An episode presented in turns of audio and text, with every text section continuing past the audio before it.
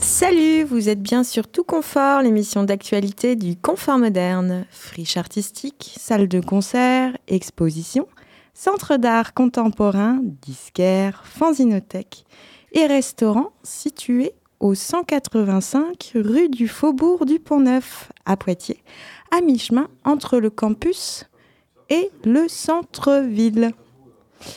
Euh, en cette veille de jour férié, je vous propose un décryptage d'une soirée plutôt sous le signe du rock, noter dans vos tablettes.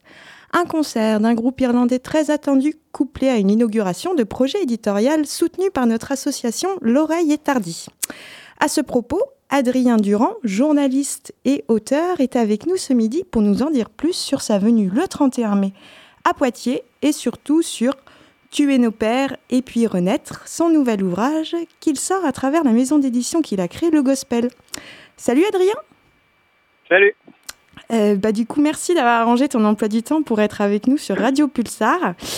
Euh, je te propose de rentrer dans le vif du sujet, Tuer nos pères et puis renaître. Sorti cette année, est-ce que tu peux nous en dire un peu plus sur le sujet de cet essai, histoire de donner envie à nos auditeurs et auditrices de le découvrir?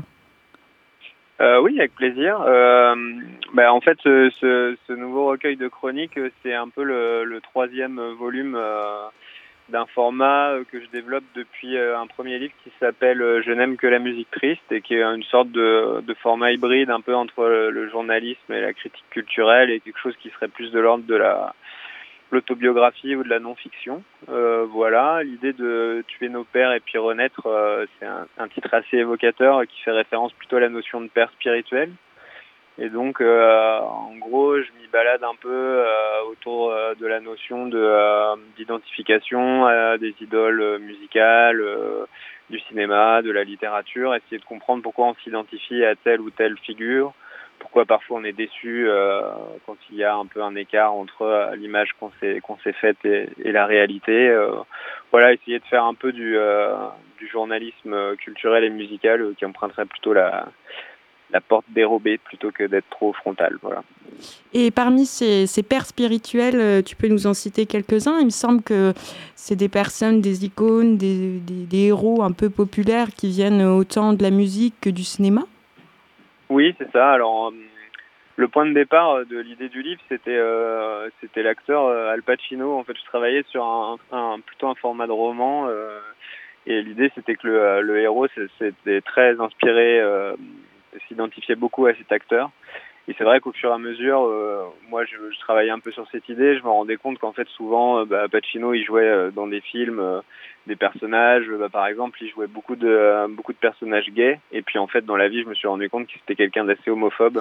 Et donc, ça créait comme ça un décalage. Je me suis dit, bah, en fait, c'est intéressant parfois de déconstruire un petit peu la mythologie de la, de la pop culture, quoi. Et et donc de là, j'en ai, déduit un peu un cheminement et puis euh, se sont agrégées aussi euh, des histoires que j'avais envie de raconter, qui étaient plutôt euh, liées à mon activité euh, dans la musique parce que euh, ça fait euh, une quinzaine d'années que je travaille en tant qu'organisateur de concerts, attaché de presse de festivals, journaliste et que j'avais eu l'occasion bah, de me confronter à des gens que j'admirais dans la vie réelle, un peu dans les coulisses.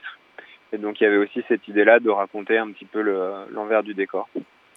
Et euh, si je me trompe pas, du coup, euh, euh, tu as été en résidence du coup au Confort Moderne pour l'écriture de ce livre-là en particulier? Oui. Alors en fait, je n'avais pas nécessairement prévu parce que je travaillais sur un autre projet de livre à l'époque. Je n'avais pas nécessairement prévu de réécrire un format un peu comme ça de chronique. Mais c'est vrai que euh, bah, le programmateur du confort moderne m'avait proposé euh, cette résidence euh, d'écriture euh, et c'est vrai que bah, c'est toujours très précieux parce que c'est difficile quand on quand on n'est pas nécessairement professionnel ou un auteur très connu de trouver du temps et des moyens pour pouvoir écrire.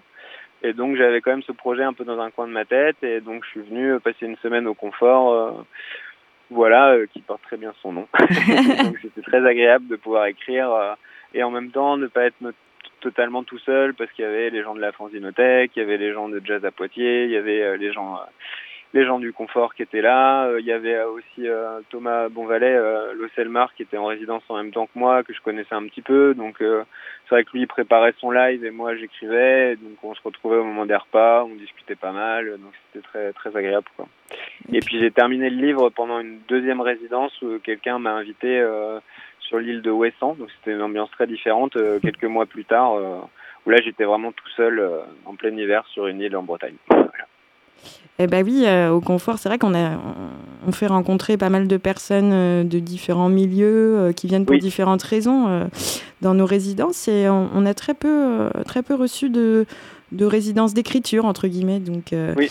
Et moi, je trouve qu'il y a aussi, voilà, c'est pas neutre comme, comme lieu le confort dans son histoire, sa ligne artistique.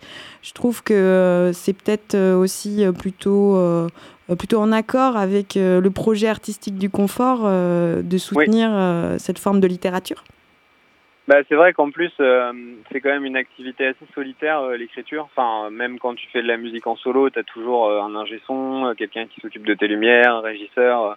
Donc quand tu écris, tu as juste besoin d'une table et une prise. donc c'est agréable quand même d'avoir ces moments où bah, tu as des moments de création où tu es un peu tout seul et puis après tu peux retrouver d'autres gens c'est vrai qu'avec euh, avec Yann et Luffy, euh, en fin de semaine, je leur ai présenté euh, les textes que j'avais écrits, je leur ai expliqué, c'était assez précieux aussi de pouvoir un peu échanger, enfin voilà, présenter un peu ce que j'avais fait et plus être tout seul dans ma bulle, quoi. Et moi, je m'intéresse aussi à voilà à l'édition, un peu à l'objet qui est ton livre. Euh, il y a une couverture, euh, du coup, euh, imaginée par Romain Barbeau, avec, je, l'explique un peu, je le visualise pour tout le monde. Il y a une sorte de crucifix à l'envers, un smiley rouge. il est édité en 666 exemplaires, signé à la main. Voilà la signification un peu de cette. C'est vrai qu'on est assez sensible au confort, aux éditions d'artistes, voilà, aux projets éditoriaux de ce type-là. Romain Barbeau, c'est qui pour toi d'ailleurs? Bah, Romain Barbeau, euh, c'est un musicien euh, donc qui joue euh, dans un projet, enfin qui, qui a un projet qui s'appelle SAD, voilà, que j'ai rencontré à l'époque où je travaillais pour une agence de booking qui s'appelait Confusi. Et en fait, on avait bien accroché. Il a fait beaucoup de flyers, de concerts, de tournées. Et puis on est resté très proches, voilà, à la fois quand on faisait de la musique, et puis, enfin quand je faisais de la musique aussi, il a sorti des disques à moi. Donc c'est quelqu'un qui a une approche euh, un peu esthétique euh, globale euh, dans laquelle je me reconnais bien. Et c'est vrai qu'on a on a beaucoup travaillé sur les fanzines ensemble, sur les livres. Et puis il a fait les deux autres volumes de chroniques que j'ai sortis que les gens maintenant appellent la trilogie Smiley, c'est assez rare mais donc voilà, donc c'est une collaboration sur le long terme. Et puis moi on se comprend très bien. Et en même temps il va toujours chercher des nouvelles idées. Là c'est lui qui avait suggéré l'idée de la couverture découpée parce que du coup le le crucifix est découpé et on voit le smiley en transparence en dessous. Donc, euh, donc il est très, très inventif. C'est vraiment quelqu'un de précieux. Oui, puis esthétiquement, du coup, ça fait très. Euh, euh, moi, je le trouve très confort, quoi, dans son graphisme. Ce petit côté un peu brut, le, le, titre écrit sur un scotch, le fait que ce soit signé à la main aussi, je trouve qu'il y a vraiment l'idée d'une édition un peu précieuse, un peu, bah ouais, signé main. Bah, en même temps, je pas alors, euh, j'ai envie que les gens aient cette impression un peu d'objet intime, et qu'il y a une relation très proche. Et en même temps, c'est important que les livres ils soient pas chers. Donc euh, celui-là, on ne pouvait pas vraiment le vendre moins que 12 euros, mais euh, c'est vraiment c'est important pour moi que les, livres qu'on sort, ils coûtent pas trop cher. Donc qu'ils soient accessibles. voilà, exactement. Et du coup, alors, tu seras présent au Confort le 31 mai pour voilà une petite opération de lancement de cet ouvrage. Euh, il me semble que tu vas mixer également ce soir-là? Euh, Oui, c'est ça. Euh, et est-ce qu'il y aura une sorte de rencontre, voilà, un, petit, un petit événement autour du livre en particulier? Oui, alors l'idée c'est qu'il y ait un peu une présentation du livre à l'interplateau avec, enfin animé par Andy, le directeur de la Fanzinothèque. voilà, donc c'est très informel, hein. c'est plutôt l'idée bah, que, un peu comme je fais maintenant, que je parle du projet, du livre, euh, et puis, euh, que je donne un peu envie aux gens de, l'ouvrir. Alors, le livre est déjà bien, le, tirage est déjà bien entamé, donc c'est vrai qu'il reste déjà plus beaucoup d'exemplaires, mais j'en ai gardé spécialement pour la soirée, donc j'en aurai avec moi. Et pour finir, du coup, tu parles de passer entre plusieurs concerts, voilà. Est-ce que tu aurais un mot sur Guy Labande qui jouera sur scène ce soir au Confort? Bah, euh, c'est un groupe que j'ai vu euh, moi euh, à l'époque de leur début quand ils s'appelaient encore Girl Band. Et c'est un groupe que j'apprécie beaucoup parce que je trouve qu'il c'est un bon compromis entre un héritage quand même musical lié à tout ce qui est un peu noise rock et post-punk que j'aime bien. Et en même temps je trouve qu'ils ils apportent quand même beaucoup leur leur touche, ils innovent, ils réussissent à innover dans un terrain qui a déjà été bien bien parcouru par les autres. Donc donc non, je suis très très heureux d'être euh, d'être présent sur la soirée et aussi euh, de les voir en concert parce que c'est en tout cas j'en garde un très bon souvenir de, de la fois où je les avais vus. Donc, euh, voilà. Eh ben merci beaucoup Adrien pour ton temps. au plaisir de te recevoir prochainement à Poitiers. Et je me permets de rappeler du coup que on peut commander Tuer nos pères et puis renaître directement sur le site de la maison d'édition Le Gospel euh, à l'adresse suivante legospel.bigcartel.fr. Merci encore pour euh, ce temps d'échange. Et euh, si vous loupez la venue d'Adrien cette fin mai, il interviendra également très certainement pour un événement festif et créatif encore secret qui se tiendra au confort au mois de septembre 2023. Une sorte de grande messe pour fêter une rentrée pluridisciplinaire à l'image du confort qui devrait mélanger art, musique, performance et lecture, d'où la présence sûrement d'Adrien Durand à cet événement. On vous tient au courant, promis. Euh, interlude musicale bien placée pour se mettre dans l'ambiance de Guy Labande dont Adrien nous a déjà fait un peu le portrait à nous pas louper le mercredi 31 mai avec deux extraits des titres Gushy et Binliner Fashion de Guy Labande.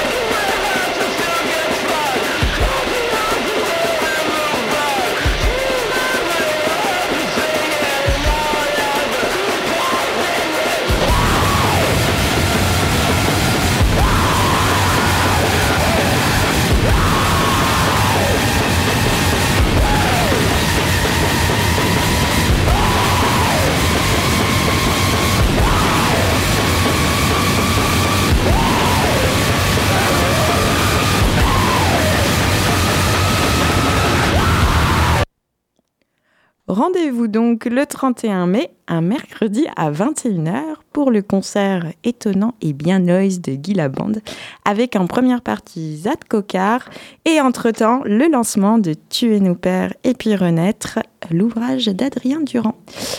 Focus maintenant sur un événement exceptionnel programmé par Jazz à Poitiers, la venue d'un mythe de la musique expérimentale japonaise accompagné d'un saxophoniste américain. Je suis allée faire parler Renaud, programmateur de Jazz à Poitiers, à ce sujet. Le mercredi 24 mai, euh, Jazz à Poitiers a le très grand plaisir d'accueillir le duo de Chris Pitsiokos et Otomo Yoshide, dont je vais vous dire quelques mots, euh, puisque c'est un duo euh, très rare, singulier et assez culte. alors le duo en tant que tel est récent, euh, c'est la rencontre de deux générations. Chris Pitioko, c'est un musicien qui commence à faire parler de lui de plus en plus, musicien américain, euh, saxophoniste, qui est compositeur, qui joue dans différents projets aux États-Unis, et qui, pour euh, ce duo, s'est associé avec un musicien d'une génération un peu plus avancée, et lui, pour le coup, légende vivante, le guitariste et platiniste japonais Otomo Yoshihide. Euh, bah, sur lequel je vais revenir un petit peu, puisque là, pour le coup, c'est vraiment un événement d'avoir un musicien de cette trempe-là à Poitiers. Otomo Yoshide, c'est un artiste qui est actif euh, depuis la fin des années 80, début des années 90 euh, au Japon et dans le monde entier, et qui est vraiment un des, un des leaders de la scène expérimentale internationale. On l'a connu en premier lieu avec son groupe Ground Zero, qui a sorti une discographie passionnante jusqu'au milieu des années 2000 et puis lui après il a évolué dans tout un tas de projets de collaboration. Alors c'est un nom qui parle peut-être pas à tout le monde, Otomo Yoshide, ce qui est assez marrant c'est que sa musique a beau être très expérimentale, au Japon par exemple c'est euh, une star. C'est un musicien qui est invité dans les émissions de variété, sur les plateaux de télé, sa musique euh, n'est pas du tout euh, celle qu'on peut entendre habituellement dans les émissions de variété mais il est très connu du grand public. Et si on voulait un peu imaginer la, la sainte trinité des musiques expérimentales japonaise. On pourrait citer euh, Keiji Aino, on pourrait citer Merzbo et Otomo Yoshide. Donc voilà, c'est un petit événement pour Jazz Poitiers euh, d'accueillir un musicien de cette trempe-là. Et euh, dans ce duo, c'est assez surprenant puisque Otomo Yoshide, si on le connaît surtout comme guitariste, comme compositeur aussi, notamment de grande formation, là, il va se concentrer sur un autre instrument qu'il pratique beaucoup, c'est les platines. Mais alors, faut pas du tout s'attendre à un DJ set, hein, puisque les platines, ils s'en servent vraiment comme générateur de son et euh, il produit euh, quelque chose de très très noise. Autant dire que les platines sont un petit peu maltraitées, mais ça va, il casse pas le matériel, mais en tout cas les sonorités sont, euh, sont assez spéciales et lui s'en sert comme générateur de son et comme instrument de musique à proprement parler. Et donc la rencontre avec le, saxophone de Chris Pitioko s'annonce très très noise pour le coup. Et puis il prendra quand même un petit peu la guitare électrique parce que c'est son instrument de prédilection. Donc en général, moi pour avoir déjà vu euh, ce duo en live, c'est plutôt sur les fins de concert qu'il prend la guitare électrique et, voilà, toujours associé au saxophone. Donc voilà, un événement à, ne pas manquer euh, dans la programmation de Jazz à Poitiers. Euh, venez nombreux. Du coup, on s'écoute le titre Tout de Chris Pitsiokos et d'Otomo